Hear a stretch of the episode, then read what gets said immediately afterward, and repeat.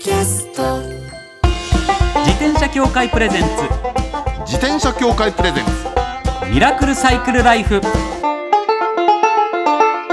今週も始まりました。自転車協会プレゼンツ。ミラクルサイクルライフ。パーソナリティの石井正則です。北里です。自転車って楽しいを合言葉にサイクルライフの魅力をお伝えする自転車エンターテインメント番組です。はい。まずはこちらのコーナーから。週刊自転車ニュース当番組が独断で選んだ気になる自転車ニュース。まずはこちら。サイクルトレインやサイクルバス。国交省が導入の手引きを作成、ああこれ聞きました。ははい、産経新聞が伝えてるんですけど、はい国交省う大きな話ですね、そうです。国交省のね自転車活用推進本部っていうのがあって、はい。そこがねガイドライン出したんですよ。この間。でそのサイクルトレインやサイクルバスはこういう風にして、えー導入するんだと、はい。えーこういうとこに気を使えみたいなことをねいろいろもうこと事細かに書いてあるガイドラインで、はい。なんか全国の鉄道会社5社とうん。バス会社3社の導入例のほか海外の先進事例なども紹介されているというそうか。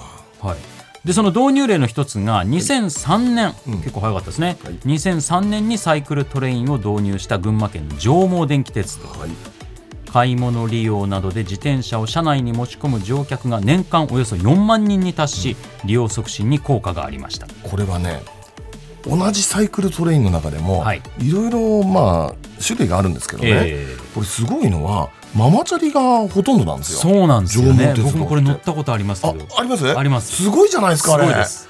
おばちゃんじ地元のおばちゃんたちがみんなママチャリでそのまま入ってきてるでしょ？そうそういう感じです。そう本当に生活に即した。即したでね地元のその乗ってる人にね、はい。インタビューしたんですよ。前以前ね、ええでそしたらあのね、えー当時ね、あのーまあ、私が行った当時なんですけど、あのー車に乗るのはもう高齢になると危ないからやめたいと。あでそれからガソリン代もすごくかかる、ええ。でそれから、あのー買い物に行く時間って大体渋滞の時間と重なるんで。そっか。そう。帰って時間がかかる、はい。でそういうのいろいろ含めるとママチャリをそのまんまその乗っけてね、はい。えーその駅まで行って前橋まで行って、えでそれでその買い物を終えてあのカゴをいっぱいにしてまた電車乗っけて帰ってくる、ね帰ってくるこれが一番楽楽ちんだなるほど。といや本当そうですよね、でもねいいことだと思いますよ、はい。でもこれ考えてみるともう20年前なんですそうねなんです。導入早かったですね。これ素晴らしいですよね。そう。でね今で言うとねあの各駅あるでしょ、はい。ジョンボ電鉄の。各駅にはあのサイクルトレインだけじゃなくてあのなんだレンタサイクルああもういっぱい用意してあってねどうぞどうぞ自転車です。どうぞどうぞ。素晴らしいすごいんですよここ。なんだろうっていうね。はい、で以前この番組にもお越しいただきました、NPO 法人自転車活用推進研究会のはい。小林茂樹理事長、はい。いつもお世話になっていつもお世話になまってますすもんね、えーが、えーおっしゃってるんですけど公共交通機関と自転車の親和性を高める動きが広がっている、今後は利用者も汚れたタイヤを車内に持ち込まないうん。などといったマナーやモラルが問われてくるというお話をされてるんですね。そうでしょうね。やっぱそういうところですよね、うん。今度。い利用者が増えてくればくるほど問題も小さかったものが大きく見えてきてっていうことますね。ですね、そこら辺も僕ら利用する側もね、はい。気をつけていってどんどん広がりを見せていってほしいと思います、はい。続いてはこちらのニュースです。フランス3000億円を投じて自転車専用道路を倍増へ。これすごいですね。話すごい話ですよこれ。3000億はい。へえーフォーブスジャパンによりますとフランス政府が自転車設備の拡充に向けたおよそ3000億円規模の投資計画を発表しました。3000億って相当な規模。これ 1, 1年でってことでしょうね。えー現在フランスには5万キロの自転車専用道路があるんだそうですけれども、はい2027年までに8万キロ、うん。2030年までに10万キロまで拡張したいと考えているということで。あ、なるほど。あ1年っていうんじゃなくて、はい。総総合の規模ですね。総合規模ですね。なるほどね。でもすごいなこれすごいですよね、フランスってね昔からで言うと大昔で言うと、はい。あんま自転車のね都市交通としての利用って盛んじゃなかったんですよ。あそうなんですです。ねツール・ド・フランスみたいなねスポーツとしての自転車っていうのはすごく盛んなんですけど、えーいいですねただねあのなんていうのかねあんまりりね自転車乗らないんですよ街乗りとしては。ああそう。そうだったんですね。ところがねそれが変わったのがベリブからなの。あのシェアサイクル。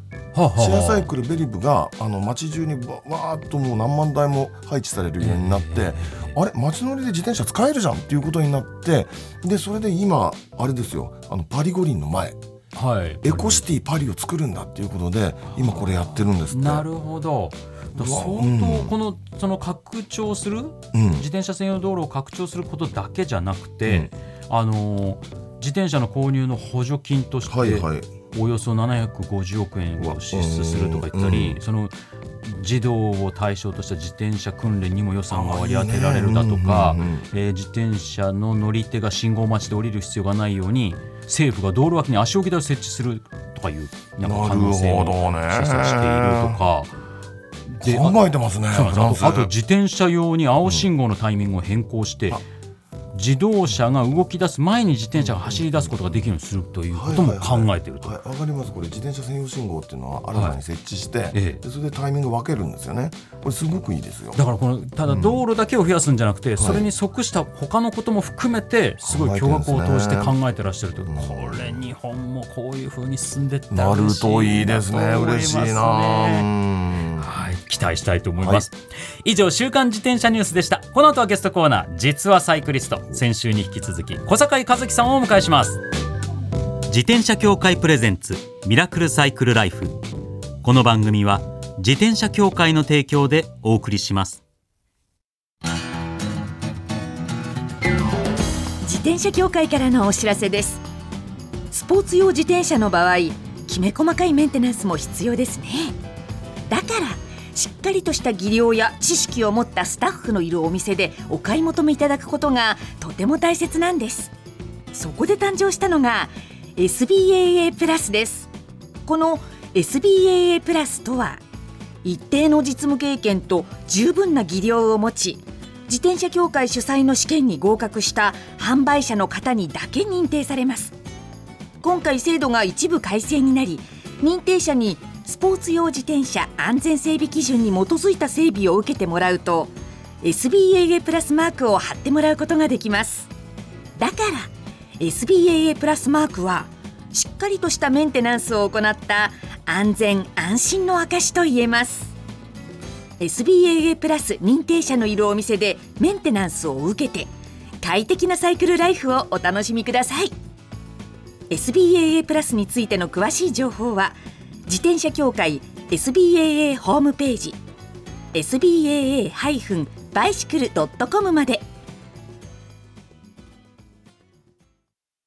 さあゲストコーナーです。先週に引き続き小坂井和樹さんです。よろしくお願いします、今週もよろしくお願いします。小坂井和樹です。よろしくお願いします、先週もお話ありましたけれども小坂井さんは2016年にクロスバイクをゲットして、はい、それでずっと乗ってたんですけど、この頃ちょっと乗らなくなっちゃったという話をしたら、提案がありまして、そうなんです。言っていただいて。もったいないですからそのままね。ね、もったいないですよ。そうですよ。確かに。せっかくですから。ねですから。近々舞台もあるということで、はい。ちょっと舞台長丁場だから体力もねそうですね。しっかりつけるという意味では自転車いいですかそうなんですよ。僕自転車ね、はい。もうの乗ったのも、はい。まあもちろんあの欲しかったのもあるんですけど、ええ。あのジョギングしてる人って結構いっぱいいるじゃないですか。はい。でもジョギングってあの疲れて歩いてると、ああいつもうサボってやがんのって言われて、自転車だったらね、そうですね。うん、あの、あの、まあ、自然に鍛えられるし、そういうのもあって、そうなんですよ。いいかなと思って。周りの見た目もそんな気にならないそうそう、か自転車乗ってる、あの、頑張ってる感があんまないでしょ？はい、そうですね、で、なんか一番太い筋肉を使うからいいっていうし、あそうなん大体、はい。ね、筋を使うのがいいんです。よ。脂肪燃焼ーもね効果が。すごく消費するしあと実は腕も使ってるし、あの、体幹も使ってる。そうなん結構全身使ってるんですね、はい。バランス取ったりするのに。で、はい。ちょっと今乗られてないということなんで先週もね最初にお話しさせていただきましたけど、僕らからうん。ちょっといろんな乗り方やコースの提案をしようじゃないかという、そうですね。もう、すごいプロフェッショナルから教わって嬉しいな。考えてきたんですよ。考えてきたって言いますからね。あのクロスバイクじゃないですか乗られてるの、はい。だから分解してどうのとかそういうんじゃなくて、ええ。あの自宅の周りとかそういうお話でしょ、はい。で小坂井さんにね私すごくおすすめなのは、はい。旧フジテレビの周りあの辺りって自転車で走ると。川田町。川田町。よく。川田町の辺り。テレビあそこはね楽しいですよ。なんだか知らないけれど。え、じゃあ女子で、女子大とかそうです。女子時代のあっちの方。あとあのなんか昔のお屋敷レースがなってそうそうそうあったりして。あそこ坂もなだらかだったり上り下りもあるし。そうなんです。あそうであすか。そこはねいいですよ。今はなんかマンションになってますよね。そうあそこはね高層マンションになってるんで下がスーパーみたいになってて。そうそうそうですそうです。昔の川田町ねもう ベテランしか知らない川田町僕ら本当にオーディションとかで行ったがギリギリです。ですよね、はい。あそうですか。あの辺りって区画整理がまだそんなになされてないからそうですよね細かい道がいっぱい入り組んでて、えなんかね行ってると楽しいんですよ。すごく。あの防衛省の方に今降りるところの途中に横に入る道があってそこなんかも細い道だけど面白い道ありますよね。ありますあります。川田町の昔駐車場の入り口だったところとか。あと僕ち中学がねあそこの近所なんですよ。そうなんですか、ええ、牛込第二中学校って新宿区立の。あじゃあまさにまあすぐそばですか。らそうそう。じゃあ中学巡りでセンチメンタルジャーニーをしてもいいですかあ、まさにそうですね。そう。あの思い出を確かめに行くみたいな、はい。でね新宿区のあの辺りっていうのはあのほらいろんな地域でそのなんとか2丁目なんとか3丁目でもう統合されちゃったじゃないですか、ええ。町の名前が、えところが新宿のあの辺りは全部変わってないんですよ。はで道のね構造もここ行ったら斜めの道があるなとかそういうのもそうですよね。みんな同じなんですよ。ああそうですそうです。だからね確かにそうだ。楽しいと思いますよ。でそんなに自動車通らないとこもありますそうです、自動車少ないですからそうですよね。逆に危なくないし。そうか。だからそういうのが自転車が結構いいんですよ。歩きだとさすがに全部回るの疲れちゃうけど車だと入る、うん止めたり止めるとこないしとかね。でもそういうとこは自転車が一番巡るには。しかも昭和の幼い頃そこで過ごされたご経験があるって言ったら最高のコースですね。そうだそのあっちの方前来るって回ったことあります？だからそれあそうですか。ええ。それであの防衛省の横にあのちっちゃいお店であの美味しいカレーがあるって言ってそれ食べに行ったりとか。はい。そういうのもやっぱり自転車で行くのちょうどいいよいいよいですよね。食べてねちゃんと運動もするから。そうですね。そうそうね。ちゃんと燃えてくれるっていうね。はいはいはい。最高ですよ。あぜひぜひもう一回じゃあ行ってみますね。ぜひはい。川田町か。懐かしいな。私はですね、ええ。石井がおすすめしたいのは僕はやっぱずっと小堺さんとお仕事何度もさせていただいてる中ですごいおしゃれな人ってイメージがあるんですあよ。はいはい。すごくあります、はい。私も、で、僕がこれ経験したことなんですけど、あの自転車で銀座行くって最高なんですよ。銀座？銀座行っちゃうんですよ。銀座を自転車で行くと 地元の人っぽく。いですよね。周りから見てああの人自転車で来られる距離に住んでらっしゃるんだわみたいになって。ああなるほど。でそのいつもあの小堺さんが行ってるお店にあえて自転車でスッと立ち寄ってみたりすると、はい。おっていう感じがちょっとこう実は自転車ってカジュアルな乗り物なんですけど、ええ。そういう銀座の高級店にええ。自転車で行自く。と、なんかもうよりセレブ感が出るんですよ。自動的に。逆に。逆に。電自転車で来てるかっこいいみたいな人実際来てるみたいな。ああで実は銀座ってあんまり知られてないんですけど最近駐輪場ものすごい充実してるんですよ。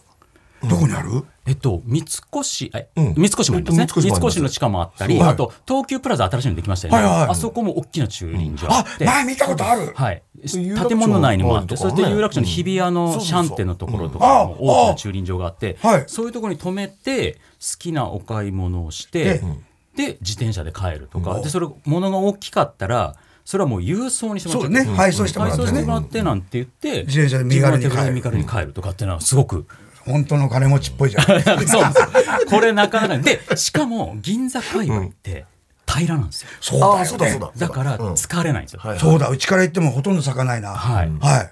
これなかなかおすすめなんじゃない？ぜひですかぜひ行ってみたいと思います。よろしくお願いいはいたします、楽しみ。はい。そういえば渋谷にもあるもんね。あの駐輪場あの地下とかにねあありますね。だいぶできてきてます、今ねうるさいからね。そうですね。僕らのこわ何子供の時って自転車でどこ行ってもよかったんだけどはい。今ダメだからね。今やっぱり駐輪場にやっぱりね迷惑になりますしそうだよね。そうなんですよね、っていうことはやっぱり自転車が増えてるってことだよね。駐輪場が多くなったってことはやね。っぱり利用率は高くなってきたかなっていう気がしますよね、手軽だし六本木だってそうですよ。六本木地下駐輪場いっぱいありますから。あそうですそうかそうそう。そうですね一見見えないけどだって六本木比率のにもあるし。ヒリズありますのヒリズあります。それからあの僕え映画見に行く時よく、ひあのあそうですか。自転車にでしまって、はいはいはい。そすぐあのボスの横にありますよ、ありますあります。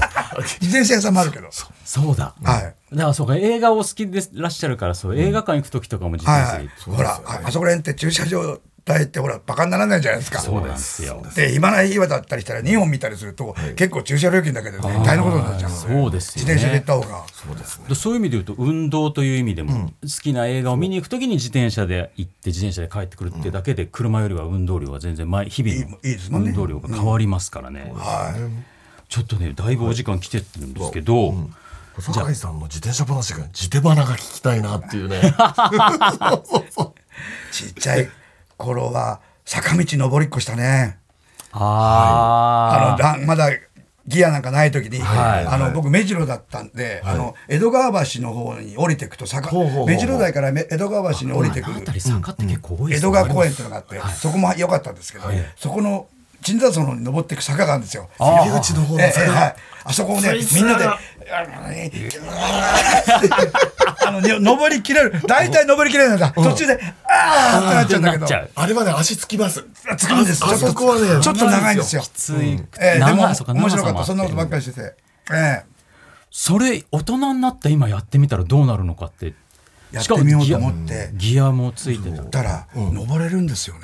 登れるんだただ思ったのは、軽くすると、結局踏まなきゃいけないじゃないですか。結局中ぐらいのい。い。ブレンド感のところで行った方が、はい。実は登れるんだよね。一番進むと、そう。ギア比っていうのそうがあるんですよね。自分の体力とともに楽すぎちゃって全然進まないっていう。の。逆にこれ、あ前前大きいよ。前中に中にしてこっちの中ぐらいにした方がいいなみたいな。はい。でもあのやっぱ自転車ってあのそれもありますけど、やっぱりこうそんなにキロキロしちゃいけないんですけど歩くスピードよりはちょっと速いけど、あのやっぱりさっき言った季節の変わり目とか、そういうのはやっぱり肌で感じますよね。そうです。そこが一番大きいところだと思います、自転車。それはやっぱオートバイでも違うと思いますし、車ではもちろん囲まれてしまうしっていう意味で言う匂いと、が変わるでしょう。そう季節によってそうね特に代々木公園なんか行くとお花の香りが、そうです。そうです。ね、あ金木犀の匂いうん。がはいはい。よくわかります。そういうのがありますね。だからそういう意味で言うとこう、その自然の東京にある自然の公園とかを巡るっていうライドもしたことありますね自分。あそうですか。お。桜の季節に桜のいいところをあありますもん回っね。ていくとか、そういった自転車のサイクリングしたこともありますし、そうですよね。うん。結構いろいろ楽しめると思います、はい。いつか自転車でやってみたいことって最後何かあります、僕ねあのこの頃コロナになってから行けてないんですけど、はい。毎年ニューヨーク行くの楽しみにしていてセントラルパークでいニューヨーク行ってたんですけどそれはもう徒歩でね。ええ。で結構あそこあのサイクリングして多いんですよ。でまはい。今もうあのレンタルのもできてるみたいな、ええ。街中にもあるじゃないですか、はい。ニューヨークとかでも、はいはい。ねあそこをぐるぐる走ってみたいな。あそこも気持ちいいからね広いし。気持ちいいと思います、でなんか何何年か前からかはセンセンターの一番幹線道路だったところも車が入れなくしたみたいなことを言ってたから。そうですか。あの知らなかった。だからそこもこうやって多分走れるんじゃないかな。ああいけるんでしょうね。走りやすくなってるんですね。やっぱ世界的な潮流としてなんか自転車が走りやすい街づくりっていうのはその CO2 削減とかのことも含めて結構大都市は世界の大都市はそういう行いっていうか施策が増えてきてるんですよね。そうみたいですね。だってねニューヨークの街自体が自転車すごく増えたじゃないですか。増えました増えました。本当にあのピストバイクみたいなのをね。あのもともとあのすごいじゅすごい車乗るようなのに、うんみたいに走ってる人いますもんね。あ日本だったらこう危ないですよって、ええ。おまわりさんに言われそうなバババーってそう言われながみたいらですね。すごいみたいですよまね。たテクニックすごいんですよあの人たち。メッセンジャーの本場でしたから。ね。でもあっちはほら5番の目だから、あの住所もすぐ、あのね間違いないし大体、ーそうだそうだそうだ。いやーそれはちょっと小堺さんにぜひやってもらいたいことですね。公園の方ですね。はい。こうあのーセントラルパークのはい。方はい。自転車でニューヨークを走る小堺さんっていうのはちょっとかかっっこいいこいい。ですね。ねパパパあーって。そっちですか。前でも、あのグレゴリー・ハインズさんっていうあのタップのはい俳優さんがいたんですけど、はい。黒人の方で、ええ。国枝さんにちょっと似てた。あそうですね。ホワイトナイツとかでタタップの。あのその方にが自転車乗ってるの見たことあります？ニューヨークで。普通に街で見でた本当にだからあニューヨークで自転車乗っててセレブ感ありましたもん。あリムジンとかじゃなくて自転車乗ってるよっていう。っていうあのわかるでしょそこなんですよね。あとあのミュージカルの人もマシュー・ブロドリックさんなんかも、自転車で来てたりしてましたよ劇場にああなんかかっこよかっただから僕本当舞台の稽古の時とかは、結構自転車で行ってそれで稽古場毎日行ったり来たりを自転車にすることで体力つけて本番迎えたっていうことありましたね。なるほどね、はいそういうこともありますねそういう意味でも自転車意味ある。あ舞台ありますよね。そうだ。はい、そうなんですよ。そうだ。えーチャーリーとチョコレート工場とはいいうミュージカルでございます。はい堂本光一さんが主演でございます。はい、10月9日から31日まで東京帝国劇場、1月4日から15日が福岡の博多座、1月27日から2月4日が大阪のフェスティバルホールということで、こういうこともあるのでね、やっぱり自転車で、そうですね。あの頑張り感なく体力をつけたいなとそうですね。思っておりますので、はい。あと、小崎ポッドキャストって言ってまして、はい。ぜひぜひ。金曜日18時配信になっております。はい、よろしくお願いいたします。はい。はい、ということで最後に、はい。普段安全に自転車に乗るために心がけていることを教えてください。やっぱりね自転車前に乗ってた時に見た標語でね、あの見てくれたと思うなあの来ないと思うなとか表記あるじゃないですか、はい。はいやっぱり意思表示ですよね。曲がりますとか止まりますとか、はい。後ろから自動車来たなと思ったらちょっと一回止まるとか、はい。そういうこう自分からドライバーに向かってこう、はい。歩く人にもあの自分の意思をはっきりするさせるみたいなことはのよく乗ってた時も気にしてました。そこ大事ですよね。大事ですね。うん見てくれてると思うなとかね、あーそうね気がつくこうやってちゃんと手を出すとかはっきり意思表示を強くはい出すっていう。いや皆さんもぜひぜひ意識してください。はいはい、ということで2週にわたってありがとうございました。楽しかったですありがとうございはい、ました、またぜひぜひ遊びに来てください。はいぜひぜひ。よろしくお願いします今週のゲストは小坂井和樹さんでした。ありがとうございましたあ。りがとうございましたありがとうございました。自転車協会プレゼンツミラクルサイクルライフ最後のコーナーはサイクル大辞典一つの項目をきっかけに自転車トーク。さまざまな角度からサイクルライフの魅力を発信します。今回のテーマは自転車とトンネル。トンネルですか？はい。嫌ですね。嫌ですね。もうまず嫌ですね。そうなんです。怖い。怖いの？これ何が怖いかって、はい。音が反響するのがすごく怖いでしょ。そうなんですよ。狭いところにね。これがね、うん。やっぱり普通の道をこうねリスナーの方でまだサイクリストとし、じゃないよとかっていう方だとちょっと分かんないかもしれないですけどやっぱり自転車乗り慣れてると街の音とか車の来る音とか、うんそういうのでなん。かなんとなく状況把握ができるようになってくるんですよ。それがトンネルの中だと、うん。音が分かんないから、どれくらい後ろから車来てるのか分かんなくなったりとか、それがちょっとなんか調子狂っちゃうんですよね。わかります。それでやっぱ恐怖になるなし、りますよね。で音反響ででかくなるじゃないでですか。かくなってゴーって車の音がそうそうそう。あ大きい車が来てるのかもしれないってねビクビクするし、トラックとかね。はい。やっぱそのもちろんね視線的にも、視界的にも急に暗くなって、また出ると急に明るくなってもあるしっていうのはそれはねおお車とかもねそう。だと思うんですけど、うん。やっぱそういった怖さもあるしでこれねあのほらツーリングしてしてますとね、はい。あの県境ってほとんどねトンネルなんですよ。ああの特に山国なんかに行くと、はい。その急峻な山があるところがその境になるじゃないですか、ええ。だから必ずねその何県から何県に行くぜって時は途中にその深いトンネルがあったりするわけ、はい。でそうするとでトンネルってやっぱり狭くなるでしょ？そうなんですよでね。そのそういう街道沿い街道だからえー長距離トラックなんかも走ってるじゃないですか。うん。でこれがね怖いんでねもうね。だからもうチカチカチカチカいっぱいもう赤ライトをつけてっていう気づいてもらわなきゃいけないっていうのもありますしね。僕とかはこの赤坂に自転車に来る時乃木坂トンネル。はいトンネルがあるんですけどあそこはねなんだかんだ僕避けちゃいます。あ避けますか？別のルートで来てます、うんまあね。さまあその僕の家からだとですね、うん。そのトンネル通るのが一番早いんですけど、でもね別ルートを使います、うん。トンネルがどうも苦手で。あそこはね車道が狭いでしょあのはい。トンネルは、だからもうちょっとやだなちょっと怖いですね。でそんなに長い距離じゃないんですけど、うん。カーブしてますよね。してますしてますそうです。でこれカーブしてないトンネルって、うん。向こうに光が見えるから、うんうんうん。あああそこまで走ればっていうのがあるんですけど、はいはいはいもちろん知ってるんだけど、うん。なんかね先が見えない怖さって心理的なものはありますよね。そうそう。あと僕怖かったのが、うん。仕事で沖縄で自転車に乗ってっていう仕事があったんですよ。で帰ってきて昼もう昼午前中ぐらいに着く便だったんですよ。うん。うんであじゃあせっかくだからと思って折りたたみ自転車、うん。ブロンプトンだったんですけど、その時は。それで羽田空港から家まで帰ってみようと思ったんですよ。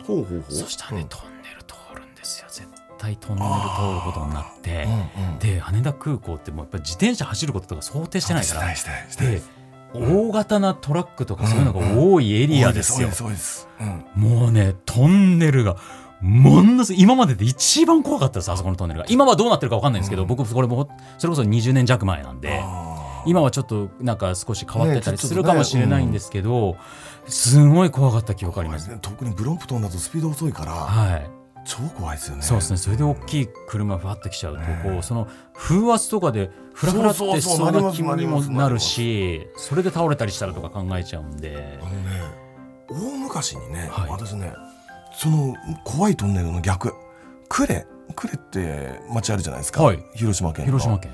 呉で見たことあるトンネルはね、はい。すごかった。同じトンネルなんだけど、はい。そのトンネルをねガラスで区切ってあってガラスで？ガ。ラスで。自転車と車これはね良かったよ、安全ですね。安。全。全然怖くない。当たり前だけど。はこれ,、あ。うん、これはね、まあ、もちろんあの車も対面通行自転車も対面通行に、はい。もうもちろんならざるを得ないんだけど、ええ。それでも全然 OK だった。ああそうか、うん。やっぱそういったところも含めて、うん。トンネルはねあとライト。皆さんね気をつけていた昼間でも何でも絶対ライトはつけていただいてというそこは安全はいにしっかりやっていただきたいと思います、はい。以上サイクル大辞典でございました転車協会からのお知らせです。街ではライト自体がついていない自転車やブレーキをかけてもちゃんと止まらない自転車を多く見かけます。これって安全面から考えるととても怖いですよね。そこでみんなが安全な自転車に乗れるよう自転車協会では自転車安全基準を定めました。そしてその基準に適合した自転車にだけ貼られるのが BAA マークなんです。自転車活用推進法のベースになっている交通政策基本計画では BAA マーク自転車の普及を推進することも謳われています。つまり BAA マークは国も認めた自転車の安全安心の目印ということですね。自転車をお買い求めの際は BAA マークが貼ってあるかぜひチェックしてみてください。BAA マーク自転車で交通ルールを守って安全安心なサイクルライフを。BAA マークについての詳しい情報は自転車協会 BAA のウェブサイトまで。ミラクルサイクルライフそろそろお別れのお時間です。細川さんっておしゃれではい。都会派なんですね。なんかやっぱりそうですね。うん。でしかもその昔のご年齢ももちろんね、はい。僕らより上でいらっしゃるから、はい。はい。なんか昔の東京のうん。シティボーイの域も知ってらしてっうんていう感じもあるんですよね。そうですよね。だから引田さんがおすすめしたはい。コース、ん。あの元フジテレビがあったうん川田町付近で、そうそうそう。いやおお住まいになってたって偶然なんですけど、はい。そうですね。も知りませんでした、はい、だから余計自身でお走りになられたら感じることはあるでしょうしね。あると思いますよ、でそういった感じてキャッチしたことをちゃんとトークでうんうん、僕らに伝わるように話すことも上手な方じゃないですか。そね。それ早く体験していただいて、ちょっとポッドキャストの方で、はい。はい。ポッドキャストでワオでいっぱい話していただけると嬉しいなと思いま話す。また遊びに来てもらいたいですね。い。や本当ですよ、番組ではマイ自転車ニュースサイクリストあるある自転車脳内 BGM 募集中です。忘れられない愛車の思い出も大歓迎。採用の方には番組オリジナルステッカーを差し上げますメールアドレスはすべて小文字でサイクル -r アットマーク tbs.co.jp cycle -r アットマーク tbs.co.jp までお待ちしております。お待ちしてます。それではまた来週お会いしましょう。お相手は石井正則と。北里志でした。自転車協会プレゼンツミラクルサイクルライフ。この番組は自転車協会の提供でお送りしました。